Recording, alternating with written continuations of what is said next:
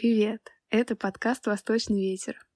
А, сегодняшний выпуск, мне кажется, получился самым интересным из тех, что мы пока что записывали. Мы позвали в него Бонча Смоловскую Ольгу Андреевну. Ольга Андреевна преподает в трех вузах в Санкт-Петербурге. В сегодняшнем выпуске мы обсудили изучение двух восточных языков, китайского и японского. Говорили о том, зачем и как заниматься наукой в России, а также о том, как студенты могут предпринять первые шаги в научной деятельности.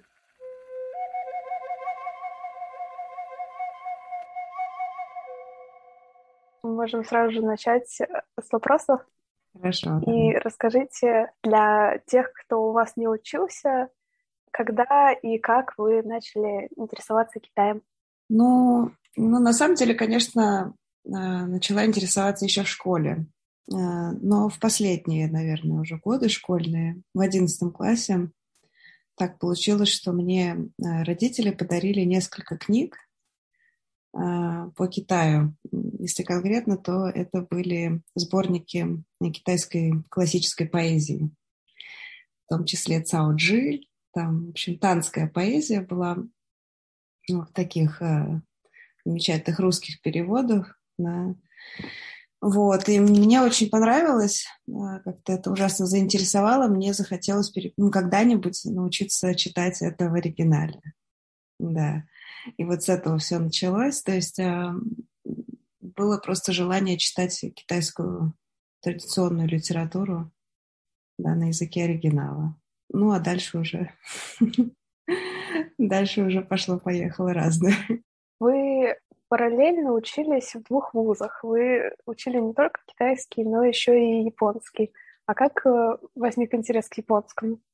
Он возник, э, ну это судьба просто, это случайно получилось, потому что я в школе не планировала заниматься Японией.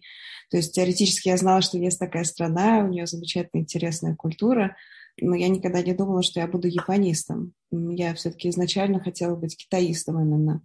Ну, так получилось, что когда я поступала в университет, э, китайскую группу не набрали, а набрали японскую.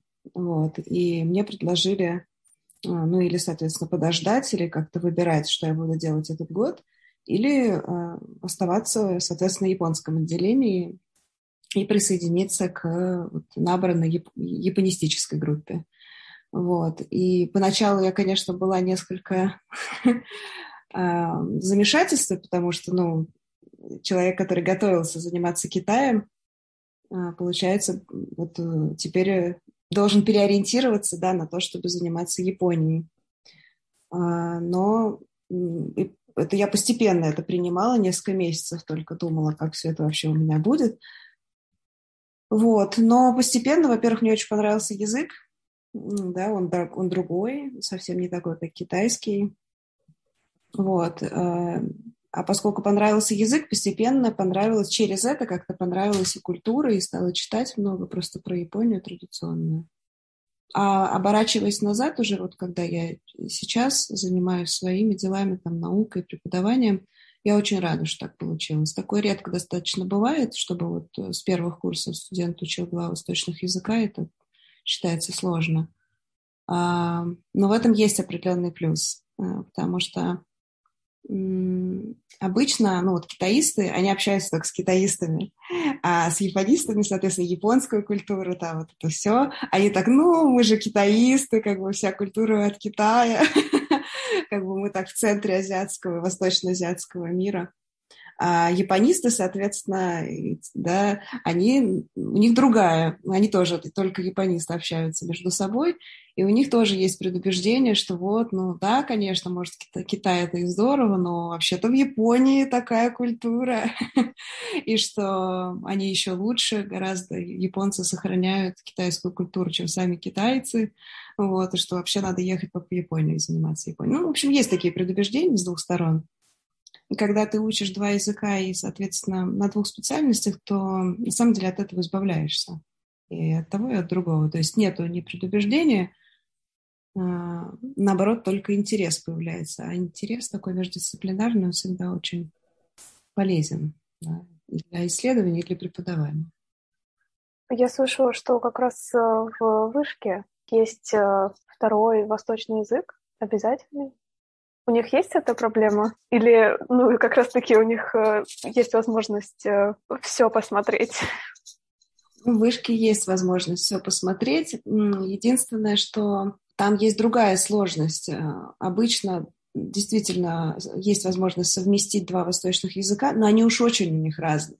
То есть китаист может совместить, например, китайский с арабским, да, или, ну, или совсем с чем-то другим. Я там сейчас не помню все языки, но там очень разные. То есть э, почти не бывает такого, чтобы, например, китаист совмещал э, японский язык с китайским или, или с корейским. То есть из того, что я слышала, э, языки всегда берутся очень разные, то есть буквально дальневосточный с ближневосточным каким-то, ну, допустим, вот так вот, а, да, может сочетаться. И тут, тут, тут, тут есть разные подводные камни, конечно, потому что есть опасности хорошо не выучить ни то, ни другое, потому что это очень разные специальности. С другой стороны, действительно, для разные языки, соответственно, да. С другой стороны, конечно, если человек с этим справляется, то действительно у него, в общем, достаточно уникальный набор языков в арсенале. Но я пока таких не видела. Мне, мне пока не попадались. Возможно, они есть. Но особенно в науке, как это работает, не совсем пока понятно. То есть по теории мне ясна, но на практике я пока не видела такого успешного воплощения. Можно вопрос у меня возник по поводу вот а, похожих языков, когда мы берем китайский, японский или, например, китайский, корейский, если мы говорим о иероглифах и о схожих значениях, то не было такого, что языки прям очень сильно плывут и мешают друг другу, и как с этим справляться, вот если из вашего опыта, может быть, mm-hmm. чтобы языки не мешались, потому что часто не советуют сразу в один год начинать языки именно из-за этой проблемы. Ну, на самом деле, а, это вопрос тоже такой неоднозначный, потому что Вообще до революции а, вот в Санкт-Петербургском государственном университете в обязательном порядке учили несколько восточных языков. И как-то даже особенно не, не то, что как-то не задавались вопросом о том, что вот это сложно очень, и там все поплывет. Просто учили и все. и, и выучивали. Вот. Другое дело, что ну, сейчас как-то вот в современном этом информационном потоке какие-то дела, то есть э, студенты много заняты разными вещами, а, сложно, многие совмещают с работой, еще что-то, какие-то дополнительные курсы. Полноценно выучить э, два восточных языка за четыре года бакалавриата могут далеко не все. Сейчас э, от, просто отставим проблему в целом, что это, наверное, в принципе сложно с интеллектуальной точки зрения. Но те, кто может да, как-то по способностям и по всему, ну, возможно, у них мало времени, возможно, в целом есть какие-то другие превходящие обстоятельства, которые мешают этому. Из моего личного опыта, вот, когда я действительно, грубо говоря, днем учила японский, вечером э, шла учить дополнительно китайский, и надо было и фонетику ставить, и, и японскую грамматику учить, а фонетику, соответственно, китайскую, и тоже там все есть, и грамматика, и так далее. А, на это просто надо было тратить очень много времени да, то есть я редко ходила по кафешкам в студенческое время, и этим приходилось жертвовать сознательно. Иначе бы не получилось. Наверное, да, если вести такую веселую студенческую жизнь, которую обычно рисуют себе молодые люди там на первом, на втором курсах, да, вот эта свобода такая, при этом какой-то такой интеллектуальный налет студенческой поры, Наверное, да, это будет действительно почти невозможно. Это правда. А что касается конкретного наложения двух языков, ну, не знаю. Мне они немного помогали, если честно. То есть многие иероглифы совпадают. Да? Э, конечно, в японском языке в основном иероглифы не упрощенные по сравнению с китайскими, но ключи, в принципе, одни и те же используются. Когда я поехала в Китай на втором курсе, я знала больше иероглифов, чем вот просто китаисты, потому что параллельно учила японский иероглиф, например. Иероглифический запас у меня наращивался быстрее. Вот. Грамматики, конечно, а грамматики настолько разные на самом деле, что это, ну, реально очень два разных языка. Они не похожи друг на друга. Поэтому ты сознательно учишь два разных языка. И, в принципе, ну вот не знаю, где здесь может возникнуть реально такое наложение, только если это действительно не систематизировать, а заниматься урывками, так не соизмерять свои силы, тогда, наверное. А в целом, если серьезно учить, то это достаточно, может быть, успешное предприятие. Вы преподаете в трех вузах в Санкт-Петербурге, и, насколько я понимаю, вы еще японский преподавали или Преподаю, да. да, да. Угу. Можете рассказать, э, как это началось? Э, вы сразу понимали, что ну, это возможность уйти в преподавание, и вам хотелось, или по окончании учебы возникла такая мысль? А нет, нет, она совсем не сразу возникла. Ведь я, когда окончила университет, э, я пошла в аспирантуру. Это еще три дополнительных года. А, да. А, плюс к тому я еще ездила на два года в Китай. И э, поэтому у меня в целом это было между вот моим официальным началом преподавания в университетах и окончанием университета. Ну, прошло достаточно много времени. А преподавать японский частным образом я начала еще, конечно, в университетские годы, это третий курс, да. Но частное преподавание, оно другое. Мне почему-то действительно хотелось преподавать, но мне хотелось иметь какой-то заработок, конечно, в университетские годы, это понятно. И мне нравился японский язык искренне, а, мне хотелось его преподавать. Вот тут это интересно, потому что я как-то не думала почему-то, что именно японский я буду преподавать когда-нибудь в университете. Почему-то университетское преподавание я всегда связывала именно с, тоже с китаистикой. А японистика для меня была, ну, это или научная какая-то работа, или ну, частное преподавание, потому что частное преподавание дает э, возможность преподавать очень разным людям. Вот меня это интересовало. Э, мне хотелось попробовать преподать японский язык э, ну вот совершенно разным студентам, взрослым людям, ну только детям я никогда не преподавала, такого не было, а так у меня были очень разные люди, там сотни учеников за это время э, обучались, и мне просто очень нравилось каждому находить свой подход, вот именно в частном, это невозможно в университете, потому что в университете всегда сидит группа, у нее всегда есть установленная программа, а для частного ученика можно подобрать э, индивидуальную программу, разные пособия, под э, нужды, да, под цели, под интересы. Вот это мне было действительно. Сейчас я очень сильно сократила, конечно, частное преподавание, потому что график не позволяет. А университетское преподавание, оно связано с моей научной работой все-таки больше, потому что а, ну, я в какой-то момент поняла, что ну а кто в науку-то идет? В науку идут бывшие студенты, как ни крути. И с ними надо заниматься просто. Это важно. То есть должны быть какие-то каналы связи между а, Академией наук и университетами. А необходимость э, преподавать классические дисциплины типа древнекитайского языка и других, а, они постепенно просто повлекли, что э, эти, да, эти занятия можно внедрить, ввести в разных университетах.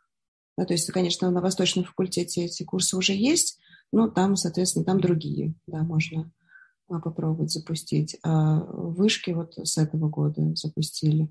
А в Герцена тоже обновили с этого года сильно. И поэтому просто есть необходимость, да, быть в разных местах, общаться с студентами и как-то думать, к чему это может все привести. Потому что я, конечно, в преподавании ориентирована на то, чтобы ну, студенты так или иначе знакомились с академической жизнью и Э, дальше думали, как им это может пригодиться после университета?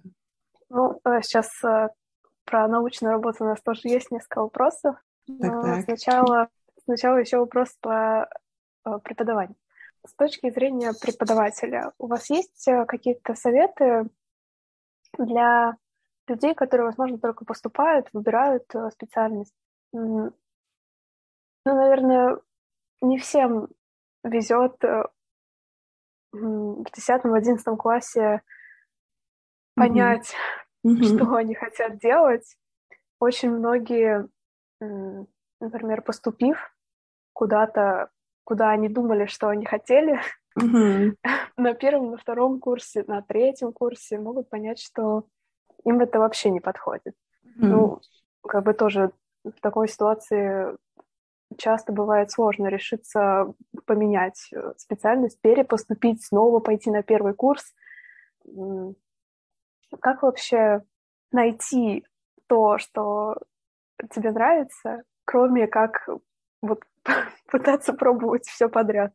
Это, конечно, хороший вопрос, но очень сложный, я бы сказала, философский, потому что ну, найти, мне кажется, что поиск – это такая это деятельность активная, правильно?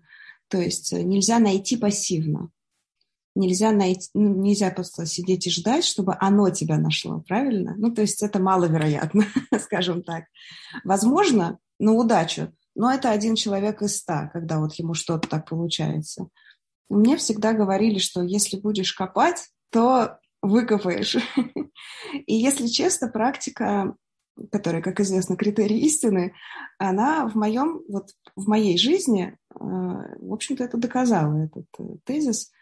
Найти можно только тогда, когда ищешь. А искать нужно в разных сферах я, я, я как, как ваш вопрос примерно себе представляю. Вот действительно пришел студент. Ну, допустим, родители сказали, что Китай это перспективно. Иди учи. А, и пошел бедный студент, не очень-то мотивирован, ну, на первых порах так еще ничего, да, а потом, ну, как-то так. Китайский сложный, много разных превходящих обстоятельств. В общем, к третьему, если не к второму курсу, этот запал действительно может пропасть. Вот что делать в такой ситуации, мне сложно судить, потому что когда я учила японский, у нас, конечно, из 10 человек 8-то отсеялось из группы. Такой вот момент. А, отсеялись по разным причинам. Как раз из-за отсутствия интереса в конечном счете, из-за неуспеваемости. Отчисляли, действительно. Одна девочка перевелась на психологию насколько я знаю, достаточно преуспела впоследствии на этом поприще. А, кто-то ушел в другой университет, но сменил тоже специальность. Я считаю, что просто не надо бояться менять. То есть э, самое, мне кажется, самое страшное для человека – это жить в каком-то болоте. То есть когда тебе вроде как так средненько интересно, но не настолько неинтересно, чтобы сменить, и вот ты вот во всем этом варишься, и, а, ну, теряешь время, мне кажется, действительно. То есть э, это очень важно, не терять свое жизненное время. Я стараюсь его не терять. То есть я, я стараюсь не заниматься тем, что мне неинтересно в жизни. А это может быть тяжело, потому что график перегружен, но мне интересно. Хотя бы это, это все оправдывает. Поэтому из таких, ну, не знаю, советов, не советов, но действительно нужно задуматься, что интересно. Если непонятно, что интересно, то можно попробовать найти человека, который, ну, кажется, ну, как сказать, не то чтобы даже авторитетом, но который интересует, да, так в целом, спросить у него, подумать вместе, может быть. Вот мне теоретически было бы интересно то-то и то-то. Что можно с этим сделать? Попробовать поискать человека, который проконсультирует. Да? Если такого человека рядом нет, тут э, тоже разные. Можно попробовать походить на разные лекции, почитать разные книги, посмотреть фильмы документальные, образовательные какие-то. То есть начать привлекать какую-то дополнительную информацию просто. Вот. А, примерно так, наверное. А если чувствуете, что все-таки вот как бы прошел этот процесс а, поиска, и в итоге поиск показывает, что все-таки не очень интересно, надо что-то менять. Вот не, не надо оставаться вот в таком каком-то амбивалентном состоянии. Давайте тогда про а, то, как вы пришли к научной деятельности, а, в чем, в чем состоит ваша работа? Так, хорошо. Это очень большой вопрос, конечно. Но а, я работаю в Институте восточных рукописей Российской Академии Наук. Начнем с места работы, да? Это академический институт. А, в нем есть э, отдел Дальнего Востока. А, в отделе Дальнего Востока работают люди, которые в первую очередь, понятное дело, занимаются Китаем, а, Японией, Кореей. Ну, вот еще у нас есть вьетнамец, тибетолог, да, и тибетолог, да, это разные люди. Вот, в этом академическом институте в первую очередь мы занимаемся тем, что берем плановые темы на три года, выполняемых, что ну, включают они в себя в первую очередь написание статей, то есть мы утверждаем какую-то тему научную, да, какую-то проблему, которой будем заниматься, и дальше в этой парадигме работаем несколько лет, э, участвуем в конференциях, да, пишем статьи, ну, если в принципе, есть какие-то наработки или вдруг э, получается, то можно и монографию действительно за, в принципе, несколько лет при определенных условиях написать. Да? А, так что устройство научной работы примерно такое. А моя научная тема в первую очередь это конфуцианство. То есть э, конфуцианская экзегетика. Экзегетика – это наука, искусство, толкование священных текстов – в данном случае конфуцианских, да, потому что конфуцианская экзегетика. Вот, но если шире, то э, вообще, в принципе, интеллектуальная история традиционного Китая. Да, то есть не только, на самом деле, конфуцианство, а в целом просто то, что определяет да, развитие мысли э, в Китае. Да. Это довольно долгая история, как я этим всем заинтересовалась. Поначалу я интересовалась только каноническими текстами конфуцианскими, мне хотелось изучать один из них. Прошло несколько лет, пока я поняла, что я, наверное, должна сменить тему вот, на ту, которая мне в тот момент уже более была интересна. Я нашла свою тему, действительно. Это тема а, про конфуцианские комментарии к каноническим текстам. Получился очень интересный проект, который вылился потом в мою кандидатскую диссертацию. Я исследовала то, каким образом, почему а, появлялись разные жанры конфуцианского комментария. То есть вот есть набор канонических текстов, и конфуцианские ученые с поколения в поколение изучают эти тексты. Меня заинтересовал вопрос о форме э, этого изучения. Ну, то есть, грубо говоря, это применимо и к какой-нибудь современности. То есть, э, ну, представьте, что, не знаю, есть какой-то сайт в интернете, э, и люди, которые занимаются этим сайтом, пишут, допустим, посты в разных жанрах. Вот. И за время существования этого сайта а, как, как вот жанры определенные, да, они обретают огромную популярность, да, вот посты там набирают 10 э, тысяч лайков, вот, а потом постепенно, через, например, два года, а, э, посты в этом же самом стиле а, абсолютно ну, как бы не, не, не набирают лайков, то есть, например, там, не знаю, ну, 10, да, допустим, снижается, или не настолько сильно, там, до тысячи. А вот почему так происходит? Почему меняются формы а, интеллектуальной деятельности? Это если просто приводить примеры из современности, чтобы было понятнее, как это работает. Да, только я занимаюсь всем этим в древнем и традиционном Китае. Да, то есть, и, соответственно, здесь уже не сайты, канонические тексты, и не посты, а традиционные комментарии я изучаю, почему менялись формы, да, комментария, да, вот, и методы, соответственно, комментирования. Сейчас я занимаюсь еще разными другими вещами. В принципе, я перешла от изучения именно конфуцианской экзегезы в целом к теории жанра, к проблеме жанра, интеллектуальной культуре Китая. То есть, например, сейчас занимаюсь историографическими жанрами. Но это связано с моей предыдущей работой – и просто общей тематикой, и все равно конфуцианские комментарии и э, каноны там тоже мелькают. Возвращаясь, э, ну, в общем, поскольку наша аудитория uh-huh. в основном студенты, uh-huh. в общем, такой вопрос. Нужно ли, э, нужно ли студентам в студенческие годы пытаться писать какие-то статьи, участвовать в каких-то конференциях, вот начинать какой-то научный путь уже когда они учатся? Или, ну, это не обязательно? Или это не всем нужно? Ну, а, я считаю, что нужно. Мой такой категорический ответ это, что нужно, но не всем. Вот такой момент. То есть, а, наверное, есть студенты, которые изначально к этому не предрасположены, не тянутся к этому, да. У них, э, возможно, какой-то изначально прикладной, да, практический, да, такой, а, ну, интерес, да, к, э, к языку, например, еще к чему-то. А, то есть, ну, они не видят себя в дальнейшем в науке, в каких-то теоретических изысканиях. Зачем их заставлять? Не нужно. Но всегда на потоке да, в университете есть э, ребята, и, честно говоря, я думаю, что делится примерно половина на половину. Дальше технический вопрос. Их заинтересовали или нет?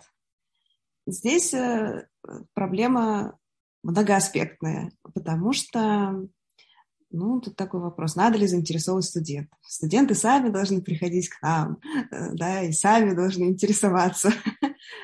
Ну вот я, например, да, я сама интересовалась. В принципе, никто там за мной не бегал в университете и не требовал от меня напишите статью, напишите статью. Я сама как-то это все хотела. А, но это, э, это редкость, и объективно у меня были предпосылки к этому, потому что ну, моя семья академическая. Я все-таки с детства видела, как родители работают, да, а, пишут статьи, участвуют в конференциях. Я с детства ездила в экспедиции археологические. То есть а, для меня эта жизнь не была чем-то таким чуждым.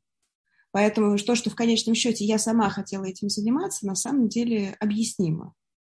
Поэтому как раз когда я вижу студентов, ну вот просто, которые пришли в университет, я понимаю, что у них-то ведь не было этого бэкграунда такого академического. Поэтому неудивительно, что они не очень-то себе представляют, в принципе, какие же райские сады может им предложить академическая наука. Ну, тут, конечно, сложности есть разные, но тем не менее, это все-таки интересно очень. А, и дальше стоит вопрос просто, найдет ли преподаватель время на то, чтобы их заинтересовывать? Будет ли он а, тратить свое жизненное время Э, интересно ли ему самому заинтересовываться.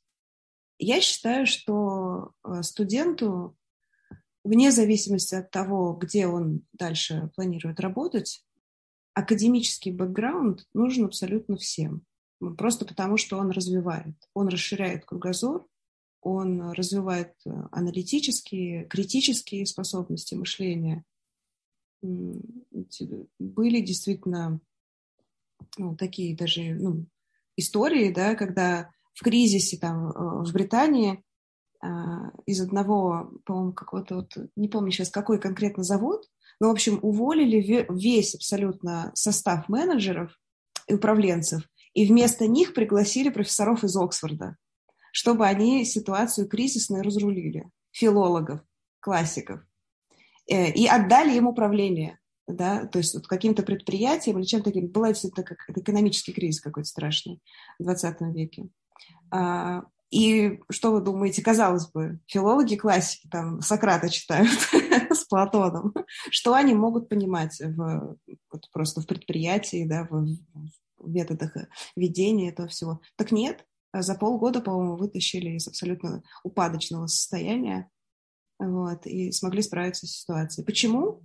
А, ну вот потому что, я считаю, что ну, потому что очень развито действительно такое критич, критические да, способности, да, мышление, аналитика, да, анализ а, того, что происходит. Поэтому хотя бы одну статью, мне кажется, каждый студент должен попробовать написать. А дальше как пойдет.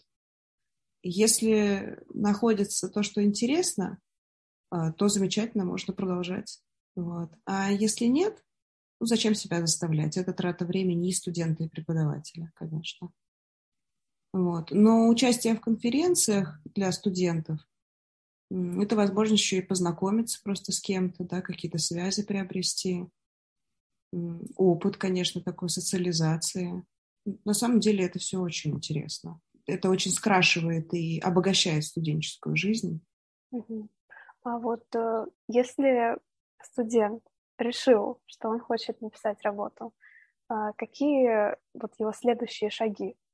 Как ему подготовиться, выбрать тему, как написать эту статью?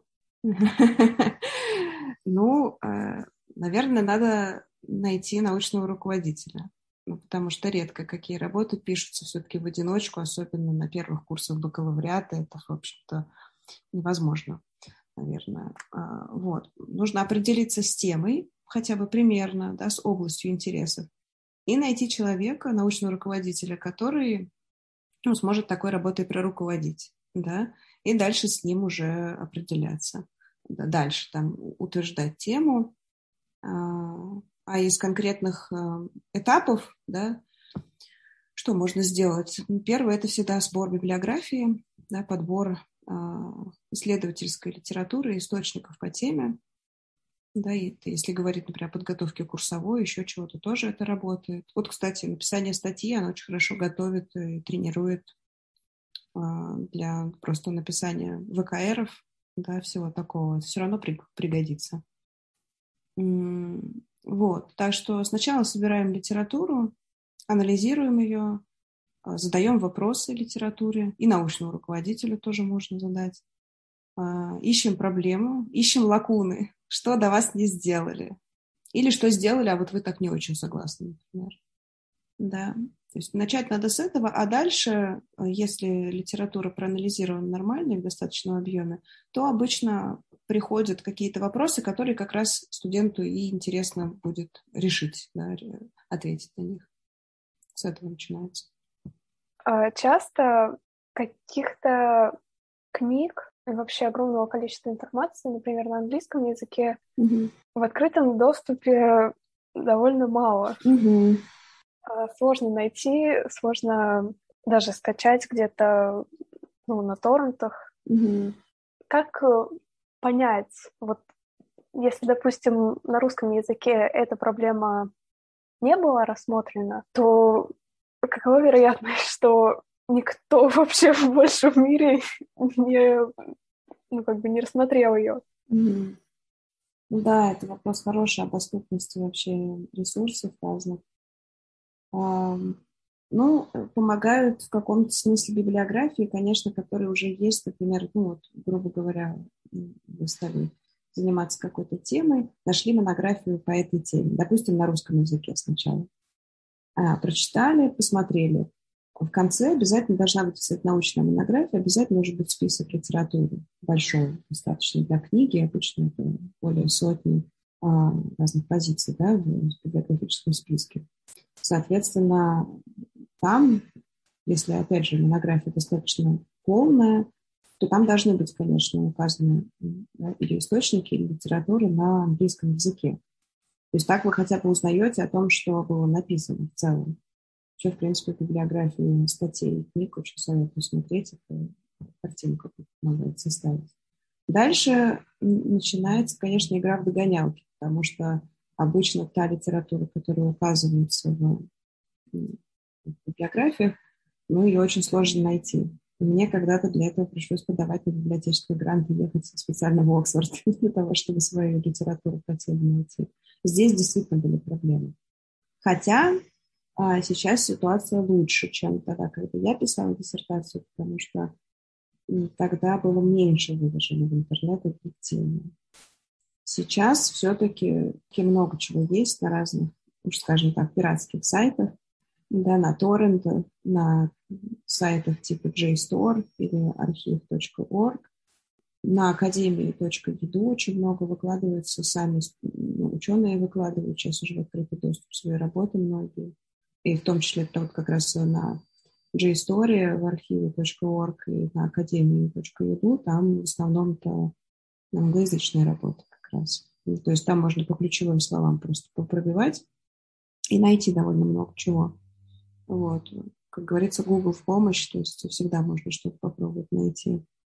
Ну, если совсем чувствуете, ну, вот не находится, да, э, или не находится уже известная книга или работа, есть она есть, но мы не можем ее найти. Или вообще ничего не находится, непонятно, есть или нет. Это две разные ситуации. Ну, тут, наверное, нужна помощь действительно научного руководителя и коллег. А, надо обращаться, надо искать. Ну, библиотеки еще, кроме того, никто не отменял. Такой момент. А, сейчас это уже безнадежно устаревает, конечно. Так студенту говоришь, а вы ходили в библиотеку? Студенты обычно очень удивляются, что ну да, просто многие неоцифрованные книги на самом деле лежат еще в библиотеках. Вот, и надо уметь работать с э, алфавитным каталогом, с тематическим каталогом. Тоже можно много чего найти. Вот. А если же никак не найти то, что есть в интернете теоретически, вот оно есть, но там закрыто и так далее, ну, надо стараться использовать какой-то человеческий ресурс, то есть э, искать э, тех, у кого есть доступ к базам данных, спрашивать научного руководителя, но пытаться, в общем, что-то сделать. иногда приходится откладывать это, да, то есть иногда не найти действительно, что поделать. Угу. А, понятно. Какой-то панацеи, к сожалению, нет. С этим сталкиваются абсолютно все, и студенты, и научные сотрудники. А, Все-таки мне кажется, что студенты ну, тут как бы все, в принципе, у всех есть плюсы. Студенты всегда могут попытаться обратиться к научному руководителю или к кому-то у себя на кафедре, к преподавателям, которые имеют доступы. А, в свою очередь, научные сотрудники и преподаватели имеют возможность обратиться к коллегам из других мест. И у кого-нибудь да всегда что-нибудь находится. То есть вот у меня почти никогда такого не бывает, чтобы я не могла найти книгу, честно вам скажу. То есть если ее вообще не существует в интернете, то тогда да. Если она вообще никогда никем не оцифровывалась. Если же она оцифровывалась, то я ее найду. Потому что у меня есть друзья в Китае, у меня есть друзья в Европе, да, и уж как-нибудь мы ее откопаем, скачаем через какие-нибудь да, сайты. То есть как бы для меня сейчас такая проблема в принципе не стоит, но годы на это ушли. А, тогда следующий вопрос. Насколько вообще перспективно заниматься наукой, а, особенно в России? И где, в каких странах, куда лучше ехать, чтобы было больше возможностей? Или ехать не обязательно? Угу. Ну, вообще отличный вопрос. Я считаю, что ехать не обязательно. То есть э, в России можно заниматься наукой, и у нас очень изначально сильная академическая традиция, еще сохраняющаяся из дореволюционных времен, и потом, конечно, укрепленная в советское время. Объективно у нас очень сильная э, научная школа, в том числе востоковедная. Вот. Тут нам абсолютно нечего не стыдиться, не ну так, ехать как-то, да, с такой, со студенческой миссией, да, куда-то ни на запад, ни на восток. У нас а, для этого есть все условия для того, чтобы заниматься наукой продуктивно. А обычно, ну, первый вопрос, кажется, был, да, перспективно ли, в принципе, работать, да, в науке в России. А, многое зависит просто от специальности, то есть надо сразу же разделить, мы же, наверное, говорим про востоковедение, правильно? То есть, э, например, Технические специальности не берем, они изначально очень востребованы у нас, да, тут вопрос не стоит. А вот э, что делать бедному историку, да, востоковеду, допустим, э, как ему примениться? Ну, здесь разные, конечно, а, варианты возможны. А, если человек очень способный, действительно хочет видеть себя в науке, хочет работать, то он поступает в аспирантуру, защищает диссертацию и дальше думает, а, видимо, или в академическом институте будет работать, а, или совмещать с преподаванием, или преподавать, или еще как-то. А, престижно ли это? Я считаю, да. Конечно, безусловно. Работать в Академии наук – это престижно. А много ли можно на этом заработать денег, если уж так ну, как бы вопрос ставить ребром, то работая только в Академии наук, наверное, нет, если чисто на ставку работать. Но Академия наук дает разные другие возможности, потому что от Академии наук можно подавать на научные гранты. А, да? То есть э, научный сотрудник может попросить финансирование на свой научный проект. Конечно, отбор проводится на конкурсной основе, и не каждый год э, получается получить грант. А, но гранты дают. Сейчас просто конкретно, вот, в, в, я бы сказала, в эти месяцы и вообще, в принципе, вот сейчас сложно что-то сказать да, возможно, если мы там будем записывать этот э, подкаст еще через год, допустим, да, можно будет что-то новое сказать о том, какая будет ситуация там с перспективами. Да, по-другому это будет выглядеть. Сейчас не очень понятно. Но до того, как бы, а если говорить о том, как она функционировала еще там, не знаю, тот, тот же, допустим, возьмем год назад, отмотаем, да, а, то научный сотрудник, в принципе, если он мотивирован, если он реально работает, он может, может найти способ заработать. Заработать не такая большая проблема. Обычно проблема с тем, что статьи не пишутся, возможно, вот такая вот, да, что нужно же не только подать на финансирование, нужно еще и выполнить обязательства по этому финансированию. Вот. Теперь о работе за рубежом. ну, я довольно много все-таки поездила и была на конференциях в разных странах и жила в Китае два года, раз по научной работе. В Китае, безусловно, зарплаты выше, чем у нас. Надо, правда, понимать, что у них и жилье в 10 раз дороже, чем у нас. Поэтому все соразмеряется. То есть если у них средняя зарплата кандидат наук порядка 100 тысяч рублей в месяц минимум, минимум, то и уходит это в основном на обеспечение да, там, жизни, да, это кредиты, это покупка квартиры и так далее.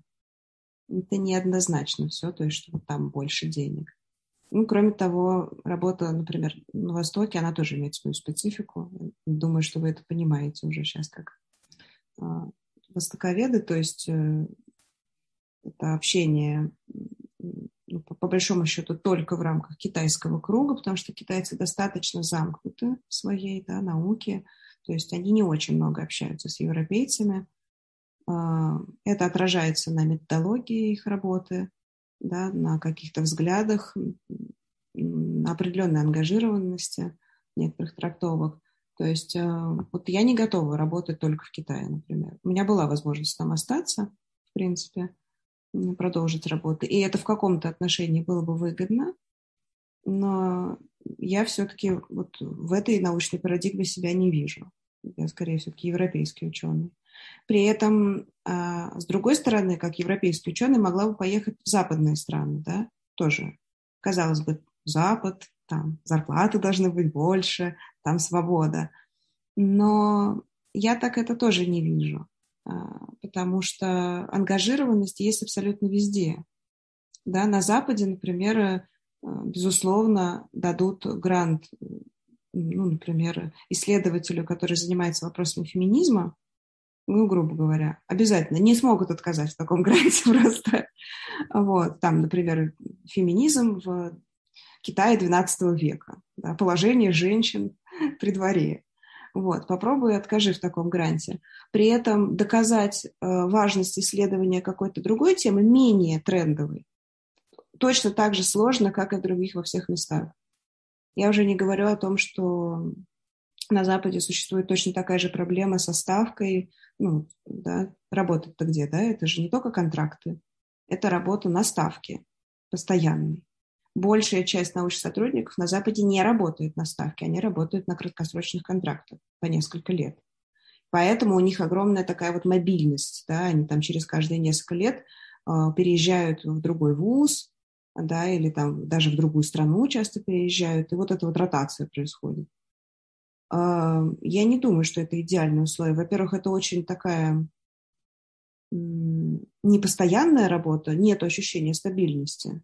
То есть есть она, наверное, у 10% счастливчиков, которые по каким-то причинам попали в штат, да, и вот они там на нем сидят и молятся на это свое место. У большинства же все-таки такой возможности нет. Они работают по контрактам и по проектам. А проекты тоже из-за этого получаются поверхностными, потому что это значит, что ты два года занимаешься какой-то темой, отбиваешь это финансирование, а, и дальше начинаешь заниматься чем-то другим, то, что теперь в тренде. И постоянно вот гонишься за этими трендами, да, а, только чтобы вот тебе дали финансирование на следующую твою работу. А, то есть для меня это тоже не идеальная ситуация. Я уже не говорю о том, что это, в принципе, не очень способствует ну, вот какому-то такому научному росту человека. При этом там, конечно, есть замечательные исследователи, университеты с давними хорошими научными традициями, то есть это все есть. Но вот так прям взять, э, упаковать чемодан и переехать туда я точно не готова, потому что как бы везде есть свои проблемы, это надо очень хорошо понимать. И нигде в другой стране, то я спрашивала там у своих коллег, а почему вы там не переезжаете куда-то? Говорят, так там, там свои есть. да, то есть в каждой стране есть свои. Да, и это тоже вот, русским молодым востоковедам надо просто понимать, что если они хотят, конечно, переехать на Запад, они должны учитывать, что на этом Западе тоже есть свои. И никто там особенно вот так прям с составками, с готовыми проектами не ждет приезжих. Поэтому это только бывает, это стечение обстоятельств каких-то, да, там личные какие-то связи иногда помогают, действительно, но это редкость. В этом смысле, конечно, примениться где-нибудь в Китае проще, они охотнее берут а, европейских специалистов, вот так как. Но, опять же, работа в Китае там, или в Японии имеет свою специфику, которой не все готовы идти. Вот. А в России, конечно, есть проблемы там, финансирования, например, но, на мой взгляд, возможностей немало, вот правда. То есть каких-то примениться можно тоже много где. Хорошо. Тогда, наверное, последний наш вопрос. Угу. Расскажите про вот эту лабораторию, которую вы делаете на базе э, Высшей школы экономики. О чем это будет? Для кого? А, с какой целью? О, ну, там, а, да, это такой проект, э, надеюсь, интересный. Он сейчас только начинается. Мы открываем э, лабораторию, лабораторию наверное, только технически это получится сделать где-нибудь в конце апреля, скорее всего, она еще сейчас собирается как раз. А, это научно-учебная лаборатория, называется лабораториум Ориентале по изучению классического Востока. Вот. А, она носит именно научно-учебный характер, то есть э, в ней будет э, осуществляться ряд мероприятий. Это лекторий, да, обязательно открытые лектории для э, студентов, куда будут приглашаться разные а, ну, коллеги, да, мои, а, научные сотрудники, да, может быть онлайн, может быть очно, то есть в зависимости от того, а, как мы все это будем организовывать. Вот. Там будет обязательно востоковедный семинар, да, для студентов. Он будет делиться на большой востоковедный семинар и малый востоковедный семинар. А, большой востоковедный семинар будет а, запускаться для, проводиться да, для ну, студентов постарше, это магистры да, и аспиранты, у которых уже есть свои как-то научные проекты, более или менее оформленные, да, то есть они готовы сделать, в принципе, доклад и а, ответить на какие-то вопросы. То есть у них уже более-менее сформирована да, какая-то канва. И на этот семинар мы будем приглашать, а, ну, я буду приглашать дискуссантов.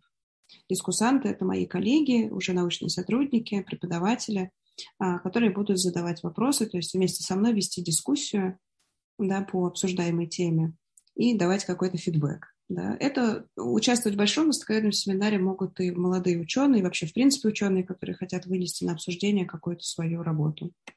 Вот. А малый востоковедный семинар будет проводиться еженедельно для студентов, в первую очередь бакалавров, а, потому что ну, мне кажется, необходимо как-то держать э, связь с интересующимися ребятами. То есть если они видят какую-то свою такую дальнейшую деятельность в науке, то необходимо создавать для этого инфраструктуру, необходимо создавать комьюнити заинтересованных людей, которые а, смогут и между собой общаться, да, и рассказать про свои проекты, и спросить совета. Вот как бы это такой work in progress.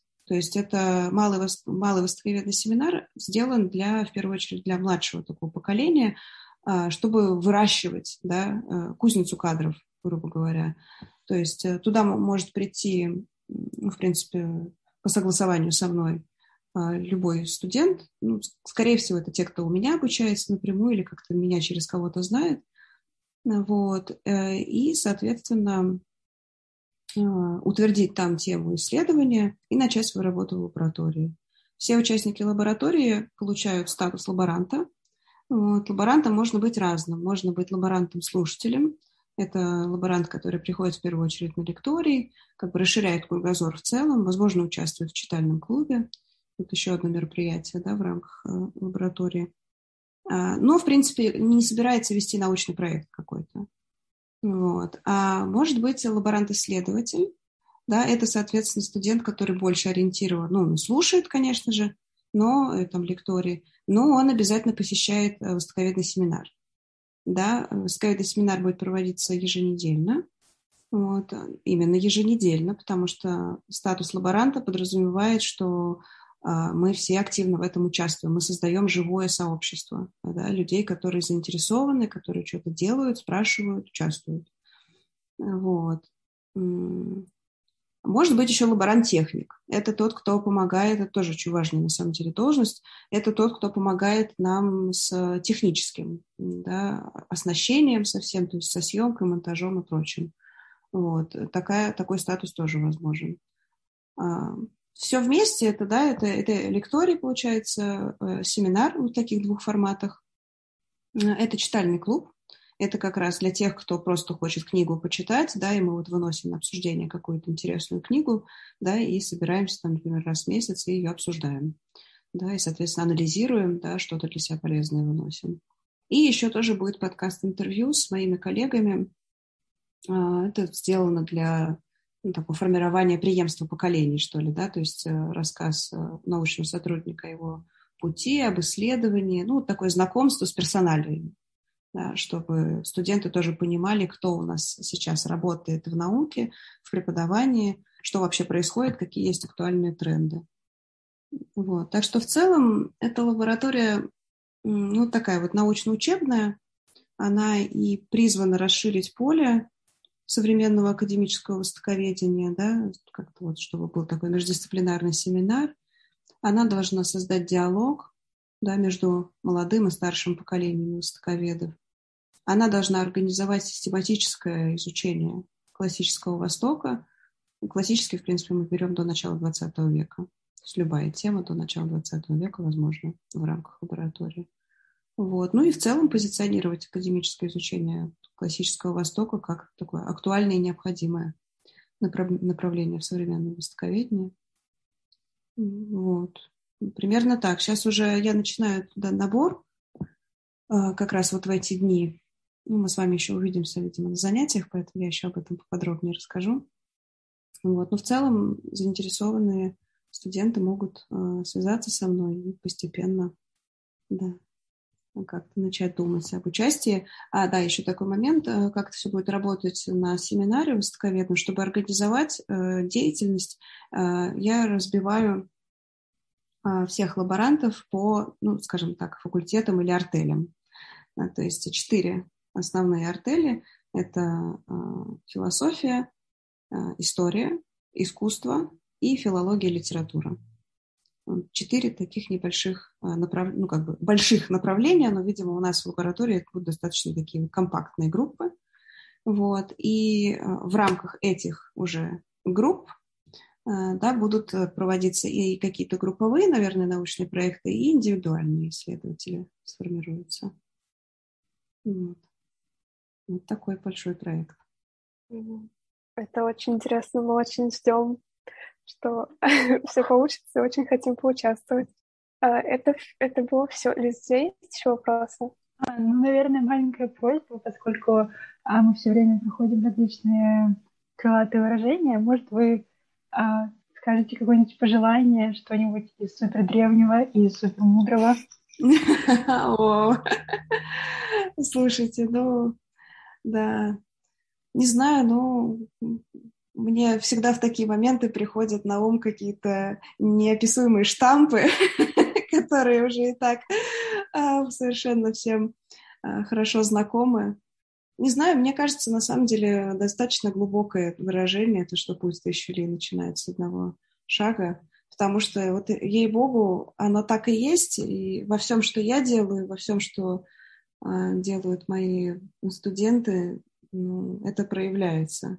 То есть э, самая даже амбициозная идея, какой-то проект, э, он всегда начинается с малого, и не нужно бояться, что вот сейчас у нас еще ничего нет, а как же мы достигнем великого. Нужно, вот, нужно просто начать.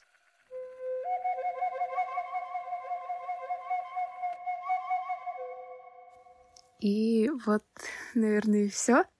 Мы хотим еще раз поблагодарить Ольгу Андреевну за то, что она согласилась и пришла к нам в выпуск, выделила свое время. Надеемся, что вам понравился этот выпуск, потому что, ну вот мне лично кажется, он действительно один из самых интересных пока что из тех, что мы записывали. И спасибо всем, кто продолжает нас слушать.